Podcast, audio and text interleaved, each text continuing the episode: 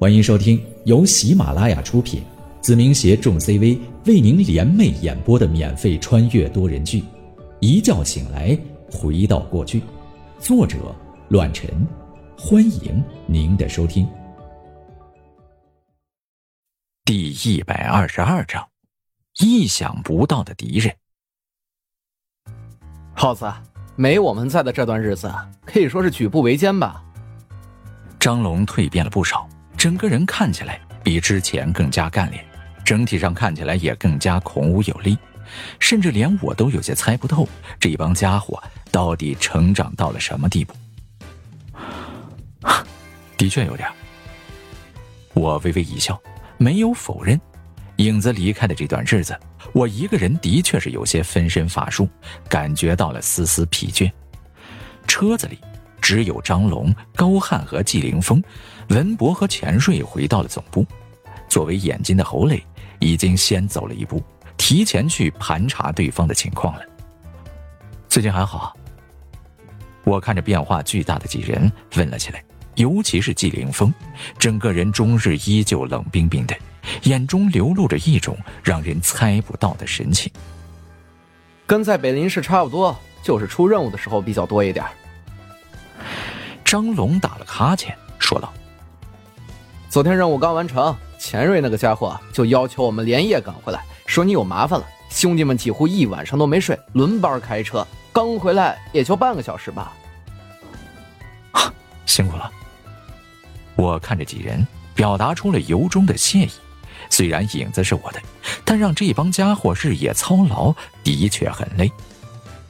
这有什么？我们一点都不觉得累。替宁王扫平障碍，总比帮外人解决麻烦好。高汉顶着个黑眼圈，可以看得出来，这段时间众人就没有好好休息过。但他说的也是肺腑之言，表达了他们的确是身不由己，否则的话根本不愿意插手丹城的事情。去丹城都做什么了？丹城比北陵市要大得多，是个工业城市。那里也相对于富饶上不少，当然大一点的城市肯定势力背景也很复杂，想必这段时间他们没少操劳，同样面对着不小的危险。哈哈，宁王问这个问题可就找对人了。说起来，我们干了票大的，现在想想都让人兴奋。看着高汉卖着关子，我好奇的问了一声：“啊，什么举动？”半年的时间，我们就把丹城的邻邦像是北林似的一样隔离出来，成为了独立的势力。喂，龙哥，你干嘛抢我台词啊？高汉很不满意，鄙视的看着张龙，抱怨道：“我本来打算吊一下宁王的胃口，你这家伙……不得不说，我被镇住了。丹城不比北陵，在那里，邻邦未必有着白三爷这样的人物。”但整体势力肯定要比北陵市的邻邦要强悍一些。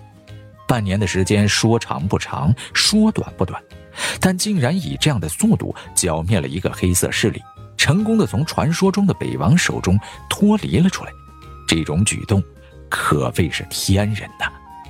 设身处境的考虑了一下，或许我在的话，也未必能做到如此完美。虽说这里少不了吴团长的干涉，但影子的力量达到了空前绝后的恐怖，这对我来说是一个好消息，因为他们的成长也代表着我的力量。我没有多问什么，也不想知道细节，只要了解这个结果就足够了。更让我安心的是，影子的每个兄弟都平安归来，这便足矣。宁王，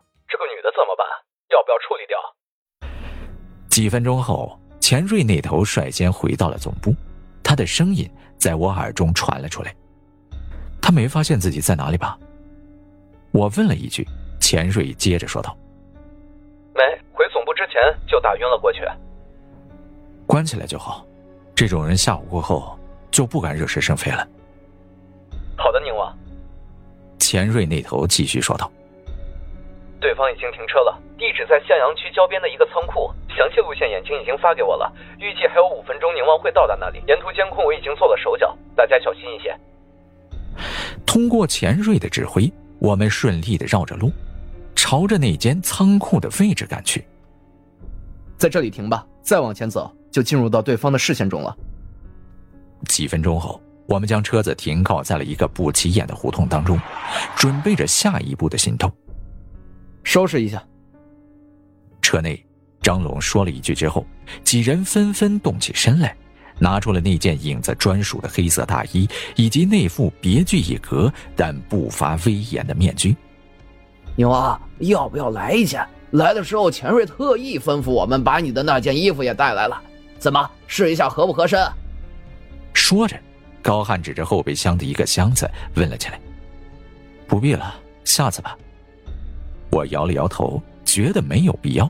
对方肯定知道是我，而我也根本不用偷偷摸摸，所以光明正大的露面就行。至于伪装什么的，等到下次遇到什么麻烦的时候再说吧。准备好了吗？张龙和高汉把长刀竖在了背上，纪凌风也把子弹上了膛，检查了一下自身的装备，然后对我点了点头。打开车门，我们走了下去。紧接着，耳朵里传来了钱瑞和侯磊的声音：“宁王，你们转过身去，顺着这条胡同一直往前走。接下来我会帮你们绕过对方的视线。”钱瑞吩咐着我们，随后又问道。侯磊，里面的情况如何？”“哦在我视线能观察到的范围内，车子进去之后，肖家辉和小辣椒被带到了里面。除了那个金毛之外，里面还有大概十多个打手。目前没有发现王斌以及那个丑陋的鬼狐。消息不够多，没有特别的了吗？钱瑞语气有些顾虑，连忙问了起来：“嗯，这里地势平坦，唯一高点的便是那间仓库。我目前已经在最好的位置观察了，但没有发现太多的不平常。”嗯，钱瑞回应。那你继续观察，有什么特殊之处随时汇报，同时部署撤退路线，危急时刻前来支援。嗯，没问题，放心。你往左转。钱瑞一头和侯磊确定着消息，一头又在安排着我们的路线，整个人忙活的很是疲惫，不敢有半分的松懈。穿过左侧的胡同，我们看到了一个废旧生锈的铁门。而铁门已经被撬开，看来是钱瑞之前就安排了侯磊做了手脚。作为眼睛前线的第一人，侯磊可谓是手艺繁多，开门撬锁这种事情根本难不倒他，运用的炉火纯青。进去就行了，你们的位置在侯磊的视线内，很安全。说完之后，走在前头的我推开了生锈的铁门，来到了仓库的院子当中。院子很大，中间是一个两层高的仓库，庭院中摆放着很多废车，应该是个处理站。而仓库里传来了轰鸣的机器声，看来还照常的进行着日常的工作。也能理解，毕竟如果突然停业，会引人怀疑。这样照常继续，反倒是减少了不少的风险。宁王，我觉得以鬼狐的头脑，应该不会用这种低等的手段。钱瑞担忧，接着说道：“就像我之前和您分析的一样，这很有可能是个陷阱，否则的话就是调虎离山之计。最不济的，也很有可能是在测试你，或者是在测试影子。”就在杨桃儿和韩丹争执的时候，我和钱瑞进行了短暂的交流。以白三爷给我的信息，加上这段时间影子调查的结果，鬼狐这个人和他的名字一样诡异狡诈。而眼前发生的绑架要挟，对于他来说有点太过于小儿科，根本不像是他的风格。但为何弄这么一出，谁也说不准。可有些事情不亲自到来，还无法知晓对方到底筹划着什么。所以我和钱瑞商量过后，便依旧决定过来看看。毕竟以影子的实力，完全没必要这么谨慎，因为就算面对面。如今的我们也不输于王兵加上鬼狐这样的组合。这次行动和我在一起的只有阴影小组，其余的小组都警戒在我能考虑到的地方。就算真的是调虎离山，其余小组也会保全我顾虑的安危。排除这一点之后，我才放心的来到这里，调查一下对方究竟在打什么算盘。随后。钱瑞那头动用技术将这间厂子所有的摄像头全部关闭，而我们也以第一时间、最迅捷的方式冲了进去。一阵风鸣，漆黑的仓库传来了巨大的声响。昏暗的灯光下，我看见了一台巨大的机器正砸着废旧的汽车，将它砸扁，变成废料。